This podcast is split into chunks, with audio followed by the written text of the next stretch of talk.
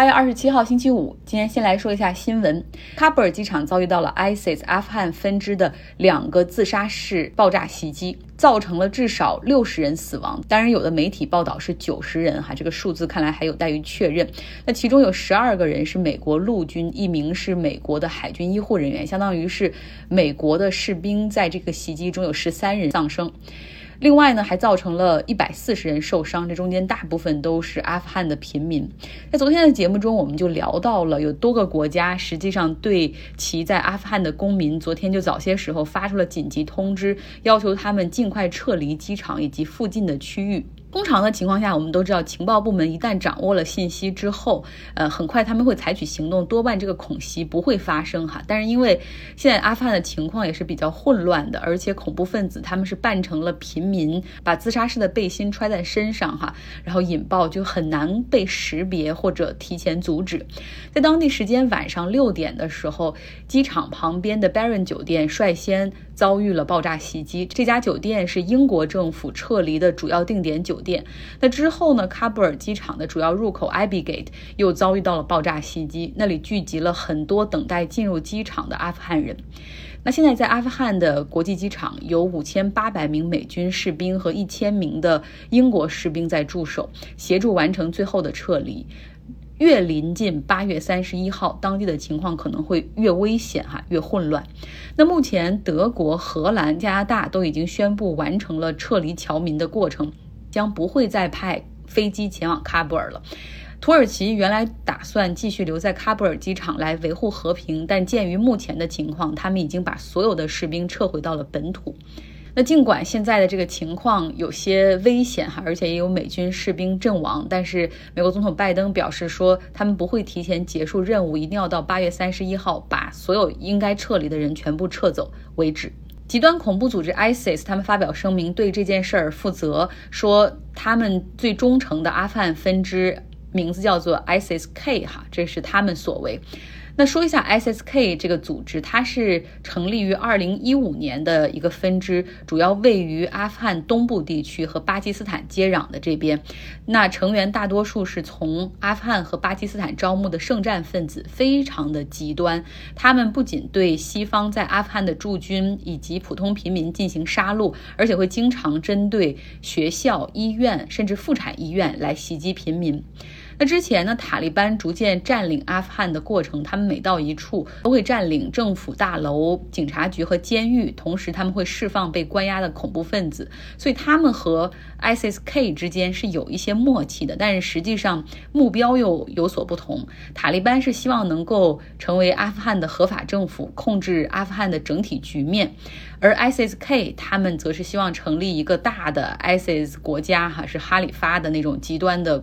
宗教国家，那再说一下另外一个恐怖组织——本拉登的基地组织，在美国的持续打击之下，他们目前基本上已经不存在，呃，像过去那种，比如拉登啊，包括后来拉登的儿子的那样的中央核心力量了，而而转变成为了一个相对松散的联盟。那是每一个地区他们自己来领导，像叙利亚、伊拉克和西非那边都还有基地组织的分支。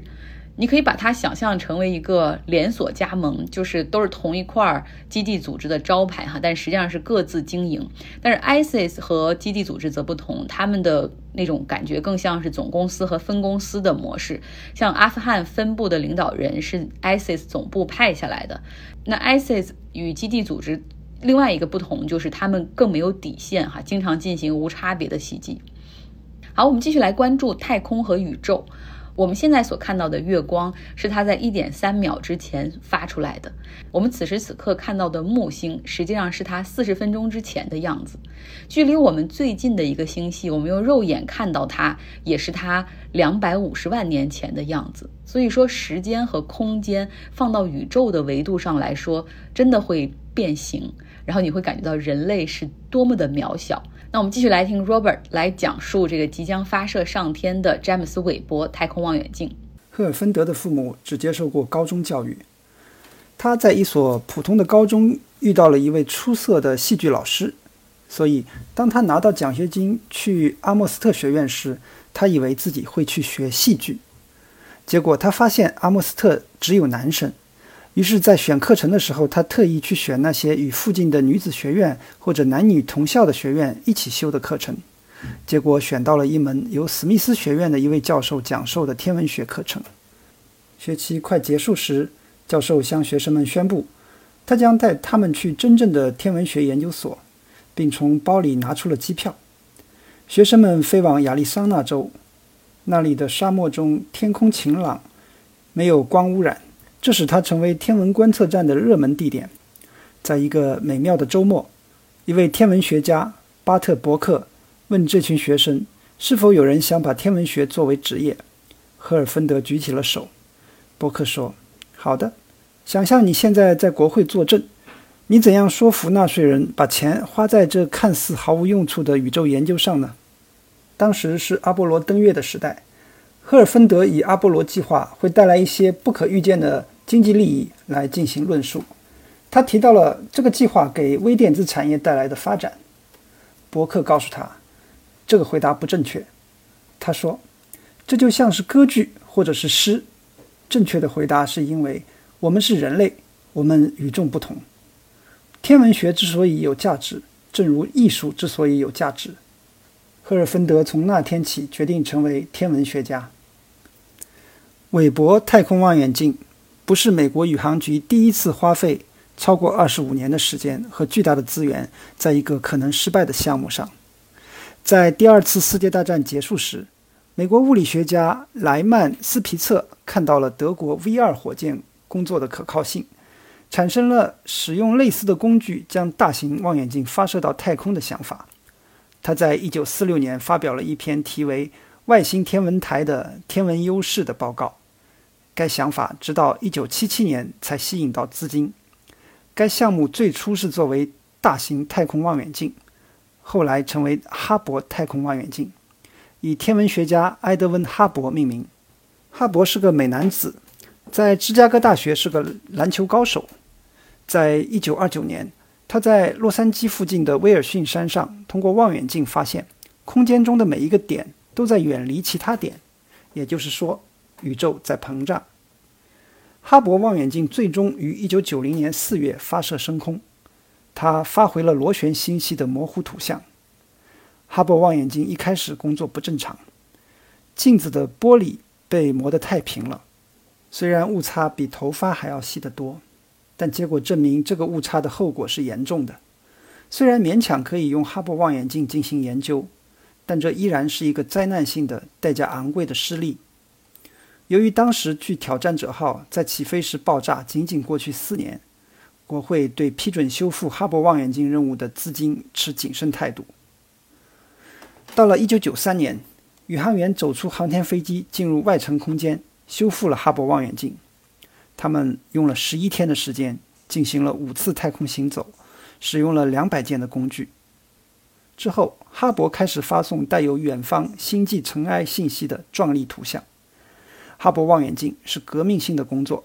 它使美国宇航局得以恢复其超自然科学能力的光环。它告诉我们，宇宙比我们想象的要古老得多。它告诉我们在一颗被冰覆盖的木星卫星上有水冲刷过的痕迹。它告诉我们，超大质量黑洞是真实存在的。在哈勃一个最著名的图像中，它记录了恒星正在诞生时的鹰状星云中高耸的尘埃和气体云。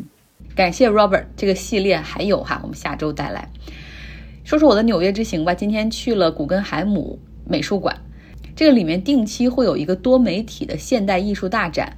那它的建筑风格实际上是和纽约高楼大厦四四方方以及其他的那些，比如说 Met 呃大都会博物馆那些是完全不一样哈。它是一个圆形环绕的设计，内部的设计是一种环形向上的走廊。你可以想象一下，如果你骑着自行车，是完全可以从一楼然后一直绕圈儿骑到顶层，然后再骑下来的这种，这样独特的一个建筑结构。建立起了一片环绕的空间，所以经常会在这儿有一些多媒体的展，呃，来举行。那现在展出的是一个亚裔的导演曾吴的个展，是一些影像再加上再加上 Beverly Glenn Copeland 他的吟唱哈，那么这个个展的名字叫做赞歌 Anthem。一进到这个古根海姆里面，就可以看到从顶层落下一条长长的帘幕，影像通过激光投影在上面。这个古根海姆里面每一层都放着音箱哈，然后把这个人的声色环绕的音乐以及一些奇异的声响混合在一起。我不懂艺术哈，所以就不来说这个 Anthem 这个个展了，但说说 Beverly Glenn Copeland 他的一个故事。因为有一层的展厅里面是有他和他妻子 Elizabeth 讲述他们的爱情故事。两个人接受采访的时候一直十指相握哈，非常的恩爱，彼此欣赏。Elizabeth。她也是一个艺术家，但是没有什么名气哈。同时，她也是一个单亲妈妈，事业上在。十多年前遇到低谷，然后经济上也快破产了，非常沮丧、失望的他处于一个崩溃的边缘。然后他的一个朋友就跟他说：“你千万不要放弃自己，不如你试一试祈祷吧，也许能给你力量。”当天晚上他在床前哈祈祷，他就是觉得自己的生活、职业生涯都到了一个低谷，然后希望上天可以给一个转机。当天晚上他做了一个梦，就梦到了他朋友的朋友，不是很熟的那个 Glenn。后者呢是一个非常有天赋的音乐家，会弹唱那种民谣和爵士，但是是与自然对话的那种感觉。当然了，也有点怀才不遇哈。然后他就把自己的梦告诉了他的好友，让他觉得说自己和 Glenn 好像是那种命运上安排的 soul mate，精神上的伴侣，也许他们两个可以在一起。然后他好朋友说，我觉得有可能，因为他最近正在办理离婚。那几个月之后，他们这个共同的好友哈举行了婚礼，然后在婚礼上，他们两人相见。Elizabeth 因为有这个梦的暗示，他非常主动的去邀请 Glenn 跳舞，然后一曲又一曲，两个人跳的也很开心。但是 Glenn 就没有想太多哈，婚礼结束之后，他就开车回到家，然后到家以后就彻底忘掉了 Elizabeth 和这个愉快的夜晚。那这个时候，你就能感受到男人来自金星，女人来自火星。而在 Elizabeth 这边呢，她坐立不安，然后认为说这么一个愉快的夜晚之后，Glenn 应该会给她打电话，然后邀请她再出去哈。结果这三四天过去了，一点消息都没有，她觉得无法忍受这样的煎熬，于是打电话直接给 Glenn，就跟他说了自己的那个梦，然后说他认为两个人注定是应该可以走到一起的伴侣。和所有的男人反应一样哈，格兰有些不知所措，然后只是说：“哦，是吗？那我们有空再出来吧，拜拜。”那当天晚上做冥想的时候，格兰忽然意识到说：“哎呀，自己对 Elizabeth 的冷淡可能会伤害她。”于是邀请她之后来家里做客。闲聊的时候，两个人一切都好，因为都是朋友嘛。可当这个 Elizabeth 又提起她的梦的时候，Glenn 就难掩尴尬哈，不知道该说些什么。Elizabeth 又是一个自尊心很强的女性，然后她又觉得啊，我这个时候必须得走了，她就是没有办法再待下去了。末了，她提了一个要求，她说希望 Glenn 可以给她一个拥抱哈，就像她在梦里梦到的一样。Glenn 按照她的要求拥抱了 Elizabeth。他说：“那一刻，他忽然感觉到一种不可言语的完整，就好像终于找到了丢失的另一半自己的感觉。”那一年，Glenn 已经六十一岁了。他之前已经有三次不成功的婚姻。讲这个故事要说明什么呢？好像就像 Glenn 和 Elizabeth 一样，我们每一个人都穷尽一生去努力寻找自己丢失的另一半。也许现在你没有找到，但不要放弃，因为总有那么一个人是属于你的。而你也属于他，这个寻找的过程可能是漫长的、辛苦的，但是当你和那个人相见的时候、相爱的时候，你会发现一切寻找的过程都是值得的。好了，今天的节目就是这样，希望你有一个愉快的周末。